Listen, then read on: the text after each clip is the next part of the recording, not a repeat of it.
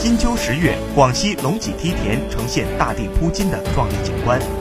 一片片成熟的稻田犹如金色的地毯，